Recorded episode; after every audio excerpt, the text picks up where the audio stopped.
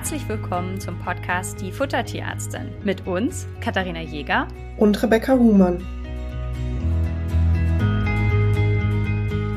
In der heutigen Folge sprechen wir über ein Thema, das glaube ich, ich weiß nicht, ob es in der Fütterung ein Thema gibt, das so sehr gefürchtet ist wie dieses. Und zwar geht es um die Magendrehung. Und wir wollen mal ein bisschen besprechen, was es damit eigentlich auf sich hat, was man vielleicht machen kann, um seinen Hund ein bisschen zu schützen, für wen das überhaupt relevant ist. Und da wollen wir uns einen Überblick verschaffen. Und dafür frage ich jetzt einfach mal, Rebecca, was ist denn allgemein die Magendrehung überhaupt? Bei einer Magendrehung gast der Magen auf und dreht sich um die eigene Achse. Und dann kommt es dazu, dass eben Strukturen abgeschnürt werden. Manchmal wird die Milz mitgezogen und es kommt zu Durchblutungsstörungen und zu Schock. Vom Prinzip her könnt ihr euch das Ganze so vorstellen, dass der Magen im Normalzustand einfach nur locker an Bändern aufgehangen ist dieses lockere Befestigtsein ist wichtig, weil der Magen so extrem dehnbar ist. Kathi, jetzt kommt dein Einsatz. Wie viel könntest du essen, wenn du ein Hund wärst? Rebecca findet es immer so lustig, weil ja Wölfe so knapp 25 Prozent ihres eigenen Körpergewichts in einer Mahlzeit äh, verschlingen können. Und ich habe dann mal einfach ausgerechnet, dass ich, in, wenn das bei mir auch so wäre, 15 bis 17 Kilo essen könnte. Danke, dass ich jetzt hier ungefähr für Leute, die fit in Mathe sind, sagen musste, was ich wiege, Rebecca. Gerne, Kathi. genau, also wie ihr merkt, der Magen bei den Hunden ist auch super dehnbar und deswegen ist er nur so locker befestigt. Wenn es jetzt zu einer Gasbildung im Magen kommt, zu einer Aufgasung, dann steigt der Magen sozusagen ein bisschen an und es kann sein, dass durch diese Aufgasung der Magen sich um die eigene Achse dreht. Das kann manchmal eine komplette Umdrehung sein oder auch nur eine teilweise Drehung und dann ist es so, dass quasi der Mageneingang auch abgeschnürt ist. Da kommen wir gleich bei den Symptomen nochmal drauf zurück. Und eben, dass bei dieser Drehbewegung auch die Milz mitgezogen wird, die ist in der Nähe des Magens nämlich befestigt. Und eben durch diese Durchblutungsstörung und das Abschnüren kann es zum Schockgeschehen kommen. Also ihr merkt schon, das ist wirklich eine gefährliche Situation. Es ist nicht ganz umsonst so gefürchtet, sondern wirklich, wenn eine Magendrehung da ist, ist es ein Notfall, der so schnell wie möglich in die Tierklinik muss. Ich glaube, womit man das ganz gut veranschaulichen könnte, jeder kennt doch diese Plastikgemüsetüten, die man im Supermarkt bekommt. Und jetzt stellt euch mal vor, ihr haltet die an den Henkeln fest und jetzt tut ihr da eine Luft rein oder zum Beispiel ein Helium und das ganze gast auf, die ganze Tüte ist komplett voll und dann dreht die sich von unten nach oben und dann habt ihr die Tüte oben und weil die sich um sich selber gedreht hat, ist quasi der Eingang verschlossen, das Gas kommt auch nicht mehr raus. Ich finde, dass man das sich so vielleicht noch mal ein ganz bisschen besser vorstellen kann. Das Wichtige ähm, dabei ist, dass es eben erst zu dieser Gar Aufgasung kommt und dann zur Drehung und nicht, wie es in vielen Köpfen noch so fest verankert ist, dass es sich erst dreht und dann das Gas bildet, sondern es ist andersrum in der Kausalkette. Genau, und das wird später eben auch nochmal wichtig für die Vermeidung. Also man vermeidet im Endeffekt nicht die Bewegung des Hundes, um eine Torsion, also eine, also ne, Torsion ist, ist eine Drehung auf als Fachbegriff, um diese äh, Verdrehung zu verhindern, sondern das, was man im Endeffekt immer verhindern möchte, ist diese Aufgasung, weil die im Endeffekt das Problem darstellt und nicht die Verdrehung an sich. Okay, das heißt, wir haben verstanden, das Aufgasen ist das Problem, es kommt dann in, im Anschluss daran an die Übergasung. Das ist natürlich das, wovor die Leute Angst haben, denn Rebecca hat es eben schon in einem Nebensatz gesagt, das ist ein akuter Notfall, denn es ist mitunter extrem lebensgefährlich und deswegen, wenn ihr da den Verdacht habt, dass euer Hund eine Magendrehung haben könnte, packt ihn lieber einmal zu viel ein als einmal zu wenig. Und das bringt uns so ein bisschen zu der Frage, was gibt uns denn den Hinweis, dass der Hund das haben könnte? Also was gehört denn alles in diesen Symptomkomplex rein? Genau, bei vielen Hunden fällt als erstes auf, dass sie sehr unruhig sind. Sie stehen auf, legen sich hin, strecken sich, mögen nicht schlafen, fangen an Gras zu fressen. Ganz oft ist es tendenziell eher abends oder nachts, dass sowas passiert. Das alleine könnten jetzt aber auch nur Symptome sein für eine Magenübersäuerung. Also das macht noch nicht die Magendrehung an sich. Wo es wirklich kritisch wird, ist, dass wenn ihr merkt, dass der Bauch plötzlich dick und hart ist oder manchmal sieht man wirklich von außen wie so eine Vorwölbung im Magenbereich und das ganz Klassische ist, dass die Hunde versuchen zu erbrechen, aber es kommt nichts raus. Und das ist so das ganz Typische, wo es eigentlich kaum noch was anderes sein kann als die Magendrehung. Also das ist ein ziemlich typisches Symptom. Zusätzlich könnt ihr auch immer noch mal einen Blick ins Maul werfen. Also ähm, euer Hund hat ja über den Zähnen so ein Zahnfleisch und das kann sich auch verfärben. Im, Im Worst Case ist es entweder ganz, ganz blass oder auch teilweise färbt sich das blau. Auch das kann ein Hinweis sein, dass euer Hund im Schockzustand ist und da was nicht stimmt.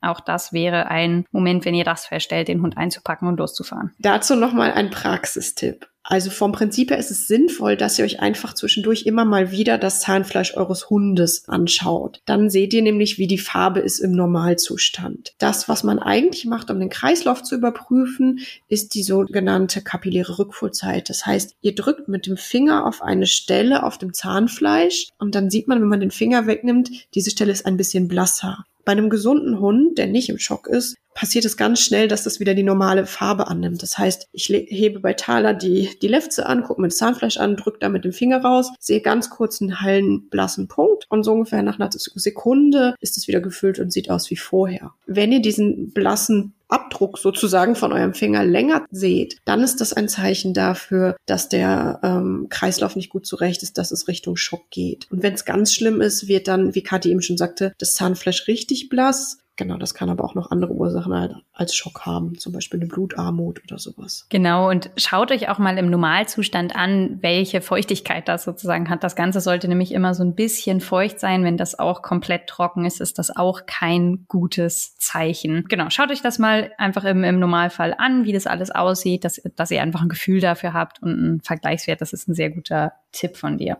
So, jetzt haben wir quasi schon den Worst Case. Wir haben die Symptome besprochen, worauf man achten sollte. Und jetzt wollen wir natürlich alle, dass es gar nicht erst so weit kommt. Und dazu muss man sich vielleicht so ein bisschen anschauen, welche Faktoren überhaupt zu einer Magendrehung führen können. Und das ist gar nicht so leicht. Also wir haben, bevor wir jetzt die Podcast-Folge aufgenommen haben, schon äh, rege diskutiert, weil es auch ein bisschen davon abhängt, wo man reinschaut. Also wir unterscheiden einfach in protektive Faktoren, also schützende Faktoren und Faktoren, die eine Magendrehung begünstigen. Und je nach Studie gibt es tatsächlich so ein, zwei Punkte, die bei beidem auftauchen. Und deswegen ist es gar nicht so leicht, da den Überblick zu behalten, denn eine Magendrehung lässt sich nicht auslösen. Selbst wenn wir alle Faktoren provozieren würden und alles in den Worst Case drehen würden, heißt das nicht, dass wir automatisch eine Magendrehung bekommen. Ja, also das heißt, es ist nicht auslösbar. Es gibt aber ein paar Sachen, die das Ganze begünstigen. Und zwar, wenn wir uns die Hunde anschauen, die betroffen sind, sind es in der Regel größere Rassen und auch tiefbrüstige Rassen, also die eher schmal sind und deren Brust sehr tief ist. Also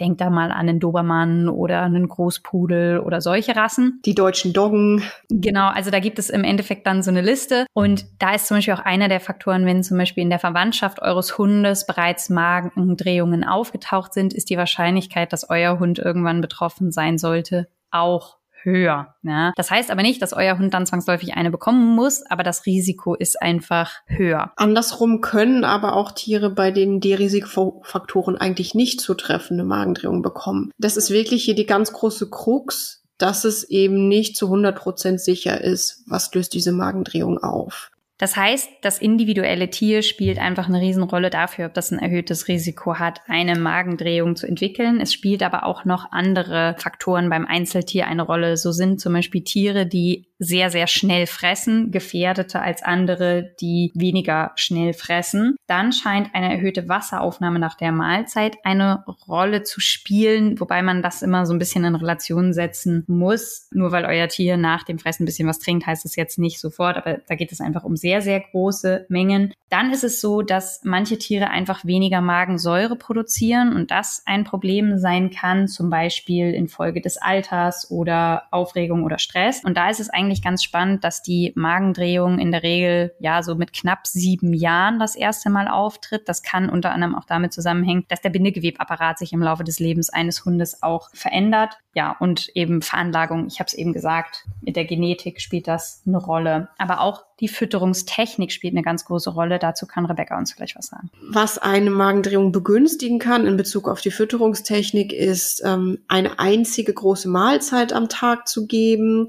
Man sollte nicht bei Tieren, wo man also wenn ihr Hunde dieser Rassen habt, die dazu neigen, Magendrehungen zu bekommen, den Futternapf erhöht hinstellen. Die Hygiene ist super wichtig, also der Futternapf sollte sauber gehalten werden. Da kommen wir gleich noch zu. Stress und Bewegung nach der Fütterung sollten vermieden werden. Ganz wichtig nochmal, nicht der Hund, der sich nach dem Fressen rollt, kriegt unbedingt die Magendrehung, aber diese Aufregung und Unruhe nach dem Fressen sollten vermieden werden. Ich will damit nicht sagen, sagen, dass ihr jetzt nach dem Fressen mit dem Hund joggen gehen sollt. Das ist zwar wahrscheinlich nicht zwangsläufig ein Auslöser für eine Magendrehung, aber natürlich auch wir ruhen erstmal nach dem Essen. Keiner läuft gerne mit vollem Magen durch die Gegend. Aber eben nur, weil der Hund jetzt frisst und sich einmal über den Teppich rollt, wird er nicht sofort eine Magendrehung bekommen. Da ist nämlich wichtig, dass vorher diese Aufgasung aus welchen Gründen auch immer stattgefunden hat. Und kommen wir vielleicht nochmal, also das sind die Sachen mit Fütterungsmanagement. Ganz am Ende haben wir übrigens nochmal eine Liste für euch mit Sachen, die ihr jetzt positiv umsetzen könnt. Wir konzentrieren uns jetzt gerade hier so ein bisschen auf die Faktoren, die eben eine Rolle spielen können. Und da spielt auch das Futter an sich eine große Rolle. Und dafür ist es wichtig zu verstehen, wie es überhaupt zu einer Aufgasung kommen kann. Denn Gas kommt ja nicht einfach aus dem Nichts, sondern Gas ist in ganz vielen Fällen mit Mikroorganismen korreliert. Und je mehr Mikroorganismen im Magen sind, desto mehr Gas können die auch bilden. Und damit haben wir eben auch eine erhöhte Gefahr von einer Gasbildung. Und da ist es zum Beispiel so, dass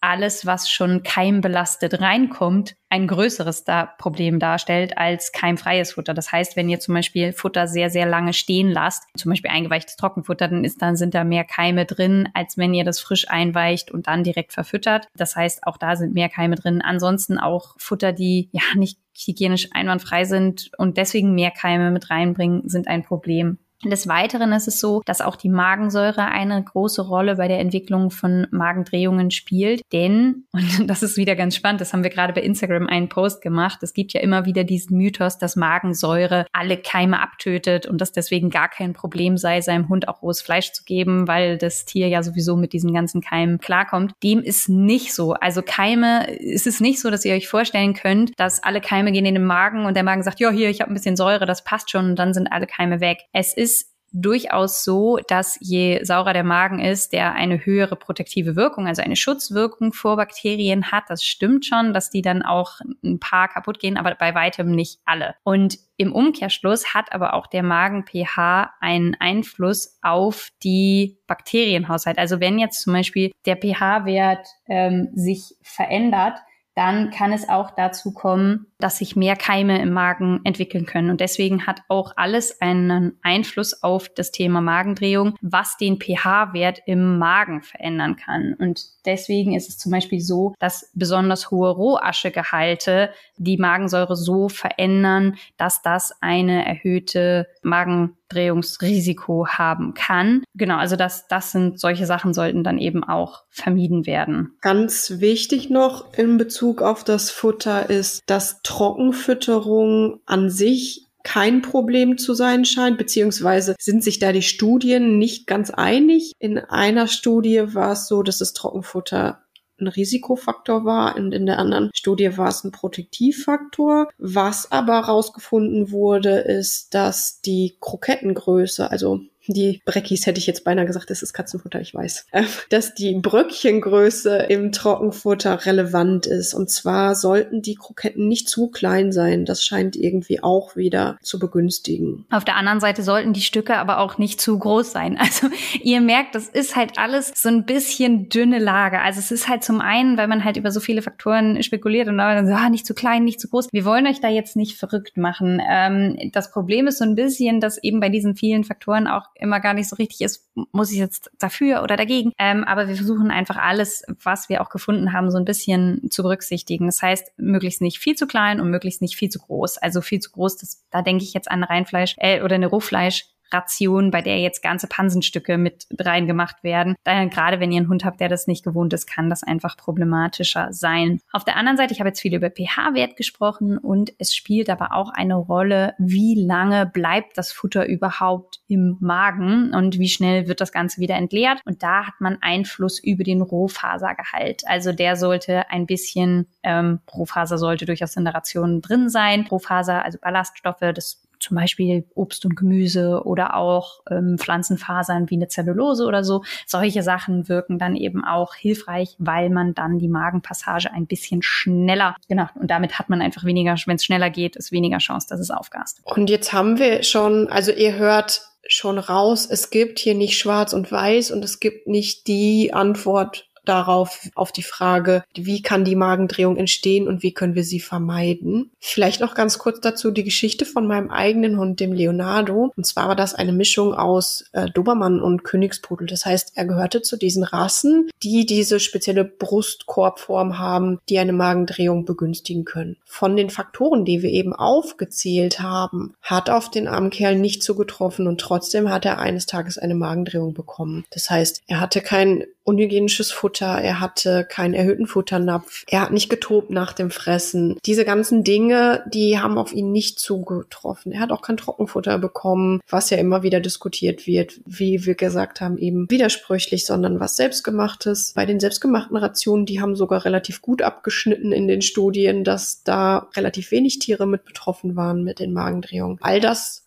traf auf ihn nicht zu und trotzdem hat er diese Magendrehung bekommen. Und er hatte zudem relativ seltsame Symptome tatsächlich. Also er hatte nicht diesen aufgeblähten Bauch und als ich getastet habe, konnte man nicht den Magen so prominent aufgegast fühlen. Aber ich habe es halt gemerkt, weil sein Kreislauf nicht gut zurecht war und er versucht hat zu erbrechen, ohne dass was kam. Und dann bin ich so schnell wie möglich mit ihm in die nächste Tierklinik gefahren, die glücklicherweise nur so zehn Fahrtminuten von mir zu Hause liegt. Und auch da waren die Kolleginnen so, ja, klingt irgendwie wie eine Magendrehung, aber der Bauch sieht nicht so aus wie eine Magendrehung. Und ähm, dann haben sie aber ein Röntgenbild gemacht und gesehen, dass es soweit war und dann ist er in den OP gegangen. Damit will ich sagen, es ist leider bei der Magendrehung nicht so typisch. Weder die Entstehungsgeschichte noch die Symptome, also seid vorsichtig. Wir möchten euch aber auf der anderen Seite auch keine Angst machen, weil andersrum habe ich, bevor ich mich auf die Fütterung spezialisiert habe, fast vier Jahre in der normalen Praxis in Anführungsstrichen, also in der Haus Haustierarztpraxis gearbeitet und da hatte ich so viele Fälle, die angekündigt waren mit Magendrehung, wo die Leute Angst hatten und es war wirklich keine Magendrehung. Wenn ich ehrlich bin, doch mir fällt ein einziger Patient ein, der gekommen ist, der wirklich eine Magendrehung hatte. Man muss fairerweise sagen, dass wir jetzt natürlich keine Notfallpraxis waren, sondern normale Tagessprechstunde hatten. Was ich damit sagen will, es kommt jetzt auch nicht alle zwei Minuten eine Magendrehung vor. Also lasst euch keine Panik machen, aber seid aufmerksam auf die Symptome. Und Rebecca hat eben gesagt, dass die meisten Fälle sich dann nicht bestätigt haben. Ich kann euch trotzdem nur ermutigen, wenn ihr den Verdacht habt, fahrt lieber einmal zu viel hin. Lieber ihr fahrt hin und sie sagen euch, es ist es nicht. Und dann könnt ihr wieder heim heimfahren. Das Röntgenbild, was Rebecca angesprochen hat, also wenn man eine Magendrehung hat und man macht ein Röntgenbild, dann sprechen wir in der Tiermedizin davon, dass man dann so eine Zipfelmütze sieht. Ähm, ich habe die beim ersten Mal nicht direkt gesehen, bis ich gedacht habe, warte mal, die sieht genauso aus wie eine Schlumpfmütze. Also so ein, mit so einem, also wenn, wenn ihr euch so einen kleinen Schlumpf vorstellt und der hat so eine weiße Mütze auf, der Magen stellt sich im Röntgenbild wie diese Schlumpfmütze da. Vielleicht kriegen wir ja mal einen unseren Kolleginnen dazu, uns ein Bild zur Verfügung zu stellen und dann können wir euch das bei Instagram auch mal zeigen, wie das dann aussieht. Dann wollen wir uns zuletzt der Frage widmen, was wir tun können, um die Magendrehung möglichst gar nicht erst entstehen zu lassen. Wie gesagt, das sind kleinere Tipps, die helfen sollen. Aber eben, auch wenn ihr alles richtig macht, ihr könnt es nicht zu 100 Prozent verhindern oder sicher gehen, dass es nicht kommt. Ein Faktor zum Beispiel ist, dass ihr mehrere kleine Mahlzeiten macht und nicht eine große. Dann profitieren die Hunde davon, wenn es feste Fütterungszeiten gibt. So ein bisschen, weil sich dann auch die Verdauung darauf einstellen kann, alles so ein bisschen vorbereitet ist und das äh, ein bisschen sinnvoll ist. Dann sollte man natürlich darauf achten, wir haben das mit dem Thema Keime angesprochen, dass ihr möglichst hygienisch füttert, Trockenfutter nicht allzu früh einweicht, sondern vielleicht maximal so 20 Minuten, Viertelstunde vor der Fütterung und das dann nicht allzu zu lange ähm, stehen lasst. Ansonsten sollte das Verhältnis in der Ration aus Protein, Kohlenhydraten und Fett in einer guten Balance sein. Also nicht von einem besonders viel und von dem anderen gar nichts, sondern das sollte in einem guten Verhältnis zueinander stehen. Dann sollten Rohfasern in die Rationen integriert sein. Versucht, wenn ihr einen Hund habt, der sehr aktiv, also der sehr energetisch ist beim Füttern, da ein bisschen Ruhe reinzubringen, ruhige Rituale zu integrieren, damit einfach das Thema Fütterung keinen Stress auslöst. Manche Tiere profitieren profitieren von Anti-Schlingnämpfen, weil sie dann einfach ein bisschen langsamer fressen. Rebecca hatte da vorhin noch zu mir gesagt in der Vorbesprechung, passt da ein bisschen auf, weil manche Hunde werden so wütend mit den Anti-Schlingnämpfen, weil es so lange dauert, ähm, dass sie dann mehr Stress haben. Also das ist tatsächlich also sehr individuell. Wie bekommt ihr es hin, eine ruhige Atmosphäre für die Fütterung zu schaffen, ohne viel Stress, ohne viel Schlingen. Genau. Achtet auf eine gute Futternapfhygiene, also haltet alles gut sauber, spült die Näpfe nach jeder Verwendung heiß mit Spülmittel. Und wenn ihr Rassen habt, die zu einer Magendrehung neigen, wie eben den Dobermann zum Beispiel, dann stellt den Napf lieber nicht erhöht auf. Ich glaube, das ist eine schöne Liste. Die stellen wir euch jetzt auch nochmal bei Instagram zum Nachlesen einfach zur Verfügung. Und wenn noch Fragen sind, könnt ihr uns auch über Instagram gerne kontaktieren. Ihr findet uns da unter die unterstrich Futtertierärztin mit AI natürlich. Und hast du noch was zum Thema Magendrehung? Ich habe jetzt mal auf meinen Zettel gelinst. Da habe ich, äh, bin ich soweit durch. Nee, genau, das war's. Also prägt euch die Symptome ein, habt keine Panik, aber wenn ihr euch unsicher seid, ob ein Problem äh, vorliegt, fahrt zu den Kollegen vor Ort und lasst einmal schauen, ob alles in Ordnung ist. Sollte einmal eine Magendrehung bei eurem Hund vorgekommen sein, dann wird die in der Regel operiert. Leider neigen Hunde, die einmalig eine Magendrehung hatte, sehr dazu, die nochmal zu bekommen. Das heißt, für die ist es dann eben auch sinnvoll, die Fütterung nochmal anzupassen, um die Risikofaktoren zu minimieren. Wie gesagt, es ist keine Verhinderung, weil über die Faktoren so ein bisschen wenig bekannt ist, aber das wäre eben auch eine Empfehlung von mir. Wenn ihr leider den Fall erwischt habt, dann lasst uns doch über die Fütterung einmal sprechen, um einfach diese Rezidivgefahr dann auch so ein bisschen zu minimieren. Ich finde aber auch wichtig zu sagen, bei dieser ganzen Geschichte, Rebecca hat uns ja vorhin die Geschichte von Leonardo erzählt, der keinen dieser Faktoren erfüllt hat, außer die Rasse also ich glaube, dass es auch wichtig ist, sich klar zu machen, dass bei all diesen Faktoren, über die wir heute gesprochen haben, wenn euer Hund eine Magendrehung bekommt, man manchmal einfach gar nicht weiß, warum das so ist und niemanden eine Schuld trifft. Ja, also macht euch davon ein bisschen frei. Ihr seht, wie schwammig das manchmal ist. Man kann nicht sagen, oh, hätte ich das und das gemacht, dann wäre das nie passiert. Das kann keiner sagen. Da gibt es keine Gewissheit. Das finde ich auch wichtig, dass wir uns das einmal klar machen, dass Magendrehungen eben leider passieren können. Wir haben ein paar Möglichkeiten, ja, das Risiko zu minimieren, aber abschließend äh, wissen wir es auch nicht zu 100 Prozent, was jetzt der Schutzfaktor ist. Das muss man sich einfach immer klar machen bei diesem Thema. Sehr schön formuliert. Besser hätte ich es nicht sagen können. Insofern sage ich bis dahin. Bis dann.